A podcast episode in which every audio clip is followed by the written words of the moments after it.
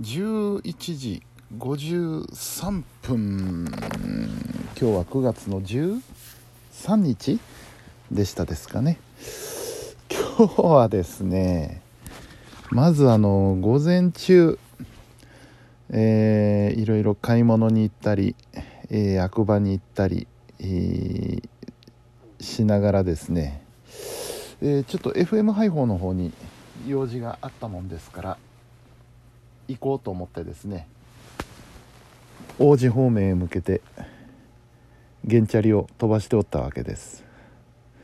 でその道の途中にですねまああの王子町奈良県の王子町の王子駅というところがあってその近くの公園にですね SL が飾ってあるんですね。展示してあるわけなんです。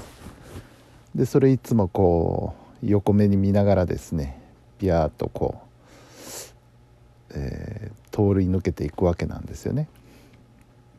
でそこは、えー、船戸児童公園っていう公園なんですけれどもこうやって横目には何度も何度ももう何百回何千回と見ながら通り抜けたんですけど近くまで行ったことがなかったんですよ。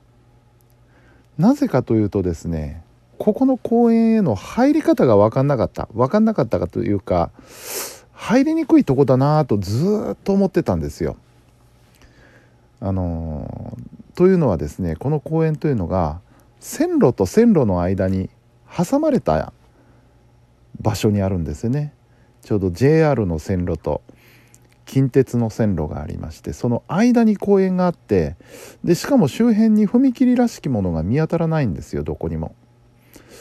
うん。これはどうやって入るんだろうか。入り方は分かってたんですけどあのね近くに立教が通っててでそこから下に降りる階段っていうのが伸びてたんですよ。ああなるほど。ここから降りればあそこに行けるんだなと。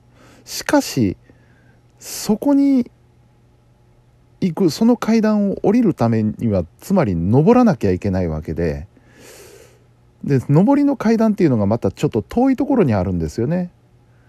であそこから登って橋を渡ってこの公園へ降りる階段を降りなきゃいけないのかっていうとついつい面倒くさくてですね。でしかも原チャリ移動なんでその上り階段の周辺というのはどう見てもこれ原チャリ置いておける場所がないんですよ。これはちょっと大変だなと思ってね。なかなか奥がってその近くまで行って見るということがなかったんですけれども今日その FM 配報に向かうためにですね、えー、その場所を走っておりましてで前に、えー、カブが走ってたんですよね。なんかそのどうも営業らしきお兄さんが運転するカブが入って走ってたんですけどある角でひょっと左へ曲がったんですよ。うんああ曲がっていったんだなでもここ曲がったらどこに行けるんだっていう今まで気にもしなかった角がありましてですねそこへバイクがひょーっと入っていったんですよね株が。んで何と思ってちょっとスピードを落としてですねちっちゃい看板みたいなのがあるので見てみるとですね船戸児童公園って書いてあるんですよ。は？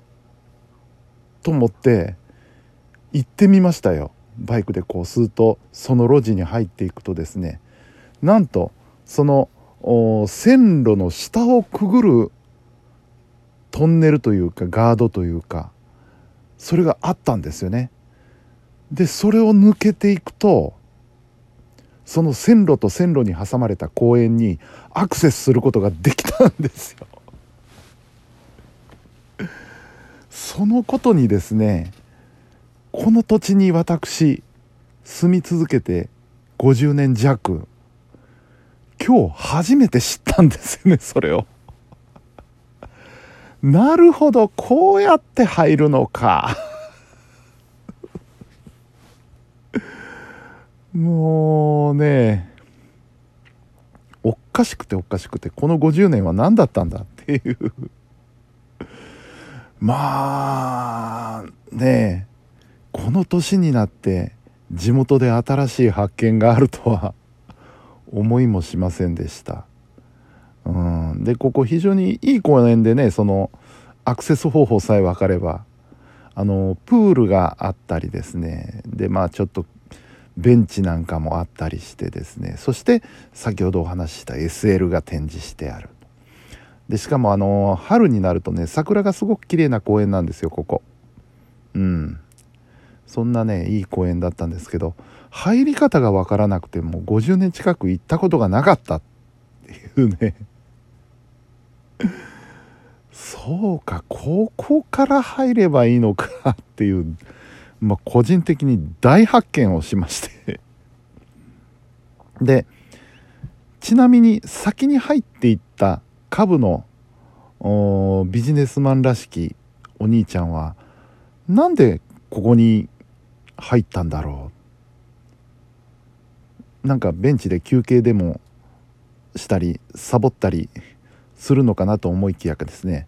ここにあの公衆トイレがあるんですね。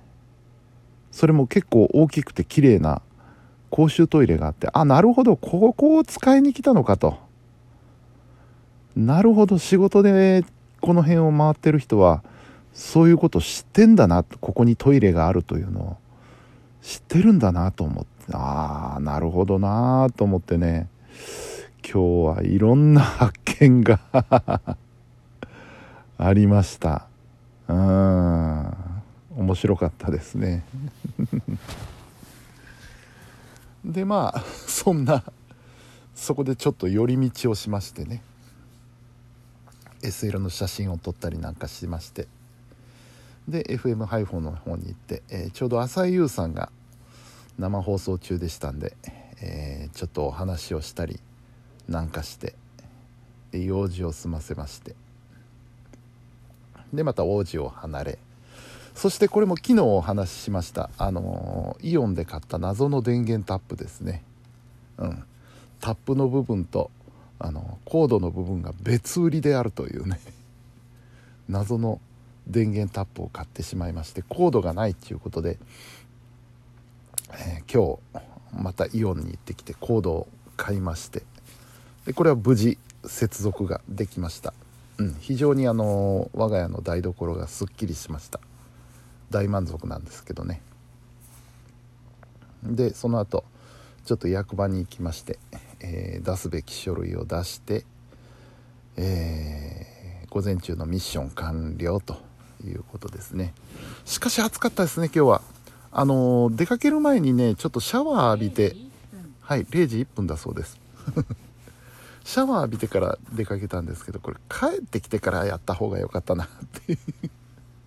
せっかくシャワー浴びたのに汗かいちゃったよっていう。そんな午前中でした。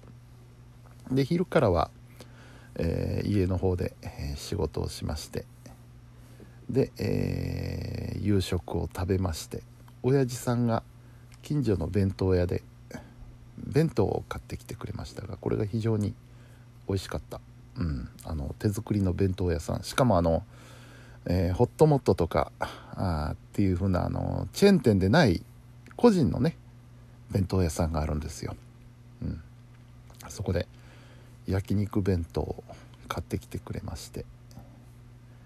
うん。なんかあのー、ナムルとかキムチとかついてておこれは韓国風だねっていうか言いながらうん美味しくいいておりました。